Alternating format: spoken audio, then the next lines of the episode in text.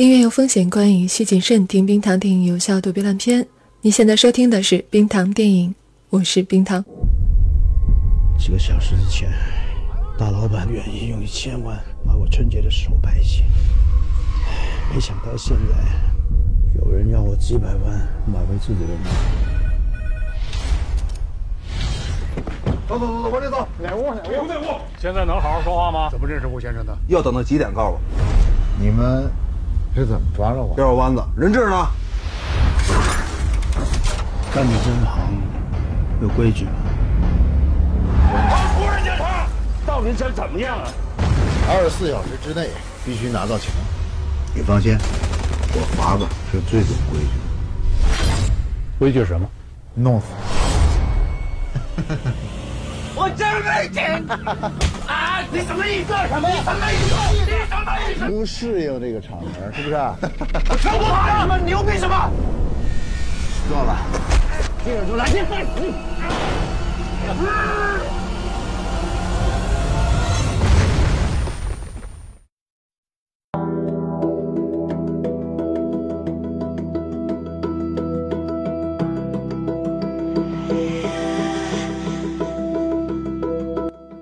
电影《解救武先生》是根据当年的一起明星绑架案改编的电影。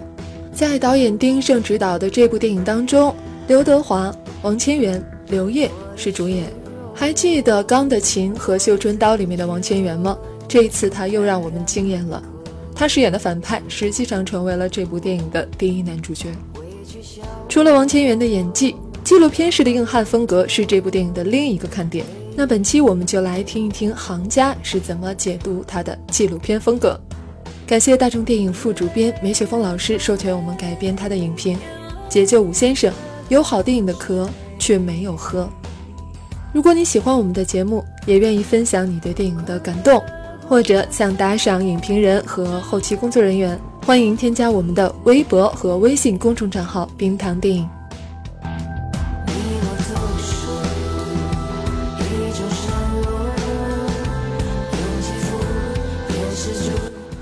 这部电影的优点很明显，叙事流畅，没什么墨迹的地方，情感节制，也没什么狗血的情节，风格肃杀，接近纪录片的讲述方式，看起来有点酷。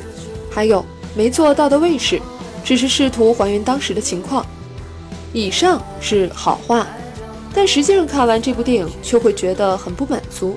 你惊异于王千源那种如动物般的无情，但作为这部电影的实际男一号。所有丰富的情节只是在描摹他的坏，却没有通向他的内心。导演看起来只是去从行为上无限逼近这个角色，却不去探究他内心的一丝一毫。大明星刘德华身处险境，我们却感受不到真正的危险，那种让你头皮发麻的紧张感从来没有真正出现。至于刘烨饰演的警察，完全没有存在感。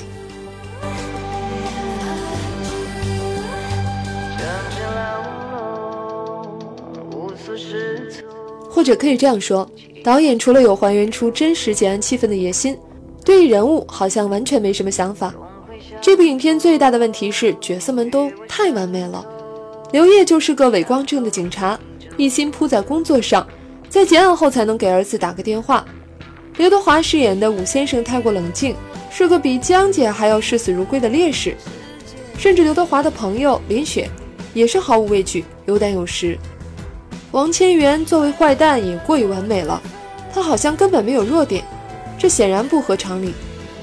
当然不是说不能如此，但一部电影里聚集了这么多具有超强意志的人，总是让人有点出戏，也有违常识。如果是一部真正好的警匪片，刘烨这个角色来说，抓到王千源的动机必须更复杂、更合理化。那也许是棋逢对手的兴奋，也许是嫉恶如仇的道德洁癖。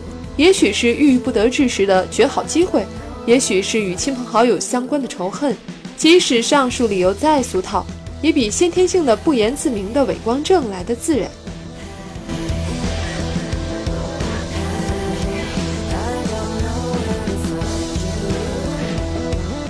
对于刘德华来说，他为什么必须要活着？他的求生欲望来自于潜意识本能，也来源于这个世界还有那些让他不能舍弃的东西。而我们的大英雄在生死关头，不是想起了父母孩子，不是想起他辛苦四十年经营起来的名声事业，而是从不颤抖，像江姐一样照顾起同被绑架的难友。至于王千源这个人物，他和这个时代的映射关系，这个不能说我们能理解，因为中国警匪片的婆婆众多。稍不小心就可能夭折，但他不把情人放在眼里，视兄弟如棋子，拿道义当厕纸，那他看重的是什么？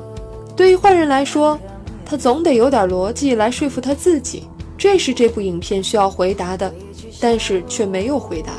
如果影片回答了这一点，你自然会有一种悲悯感。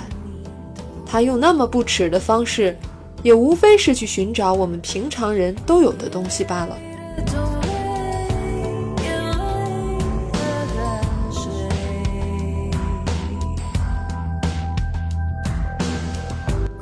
简单来说，这部影片没有真正的紧迫感和痛感，因为片子里的人物既不可爱也不可怜，他根本就没有试图去建立那些人物，不让我们触摸到这些人物的血肉，却向观众索取对他们境遇的庄严感动，这是一种苛求。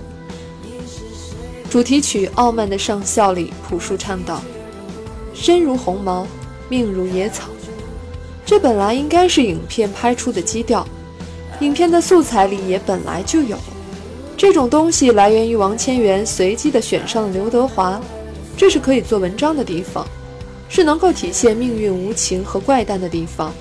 它来源于一个大富翁瞬间走到生命的边缘，原来看起来强大的一切不过如此脆弱。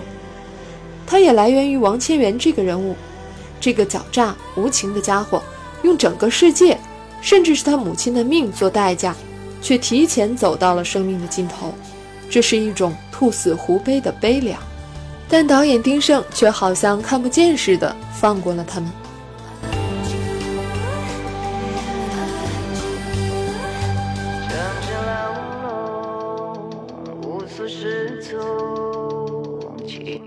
就像最开头所说的，这部影片的好处不用多说，导演知道什么是好东西。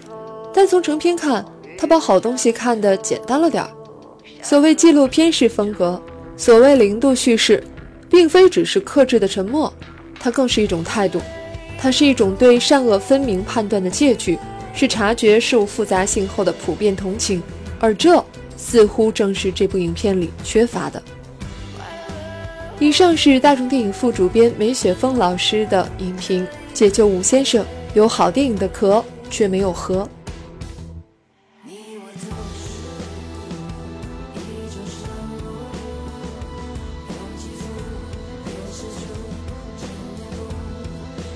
别走开，我们一起来看看大家的留言。本期在最后呢，还会有一篇来自天津的妹子，她看《夏洛特烦恼》时候的观影感受。下次大家留言的时候，也可以写上你的城市坐标，这样也许你可以结识新的影迷小伙伴，一起去看电影。那我们就开始吧。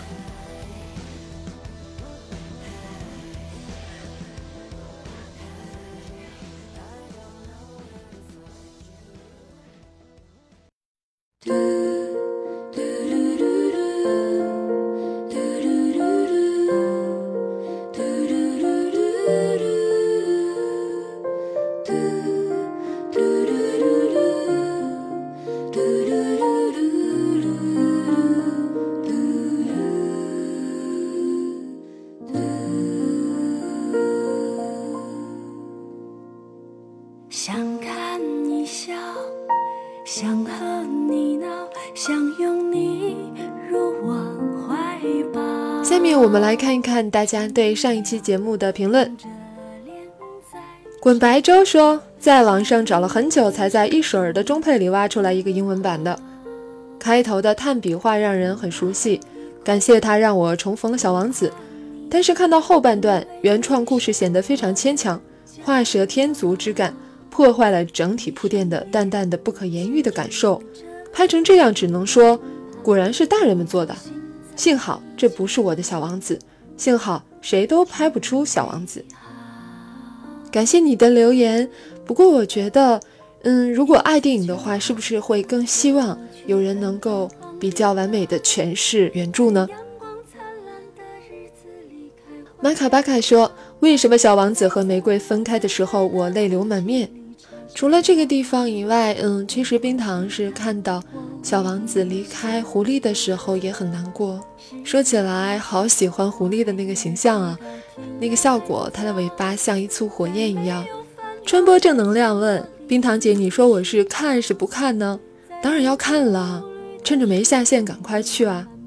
虽然说成年的王子先生出场的时候挺惊悚的，其实破坏了我们心中很多美好的东西。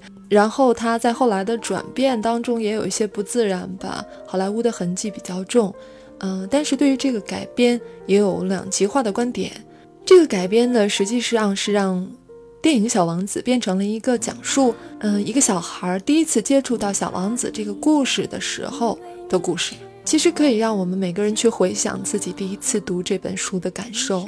总之呢，冰糖觉得它的视觉效果已经值回票价了。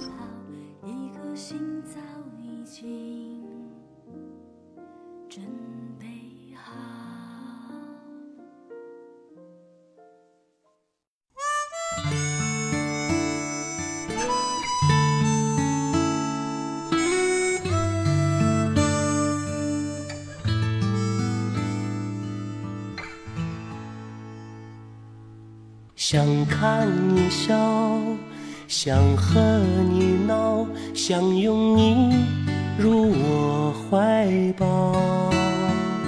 上一秒红着脸在争吵，下一秒转身就能和好。在《夏洛特烦恼》的那一期节目里面呢，我们侧重聊的是电影的三观。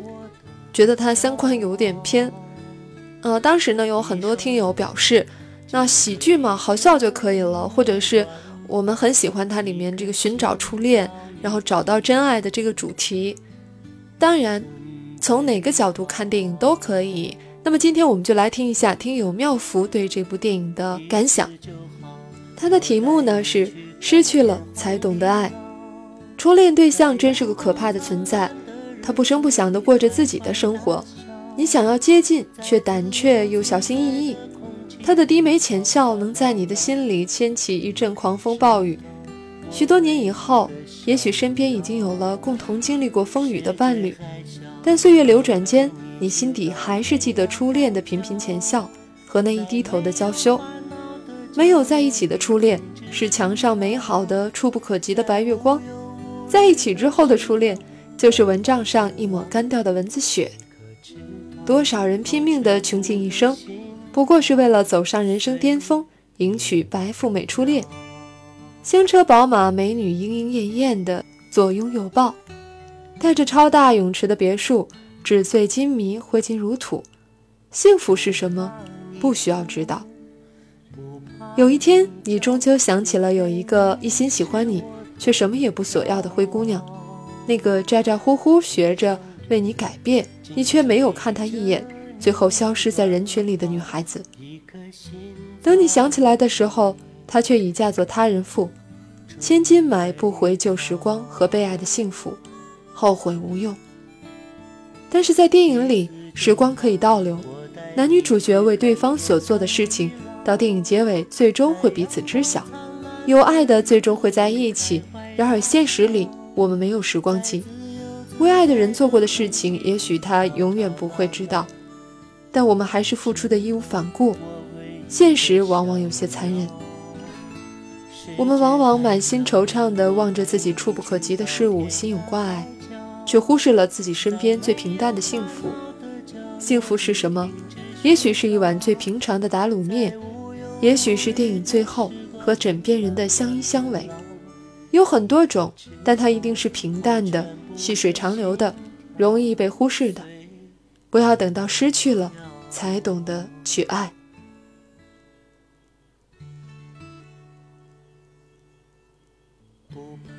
你同意妙福的观点吗？也欢迎大家像他一样，把自己看电影的感想投稿给我们，我们会把它放在一个专门的栏目里面和大家分享。这个栏目的名字就叫《每个人的电影》。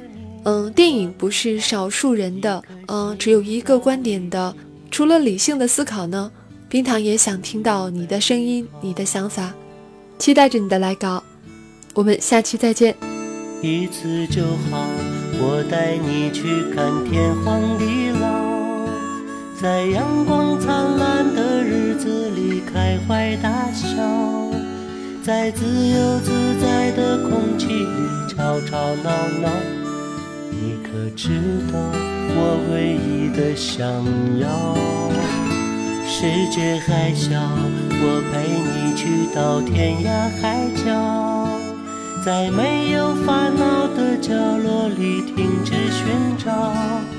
在无忧无虑的时光里慢慢变老，你可知道我全部的心跳随你飘？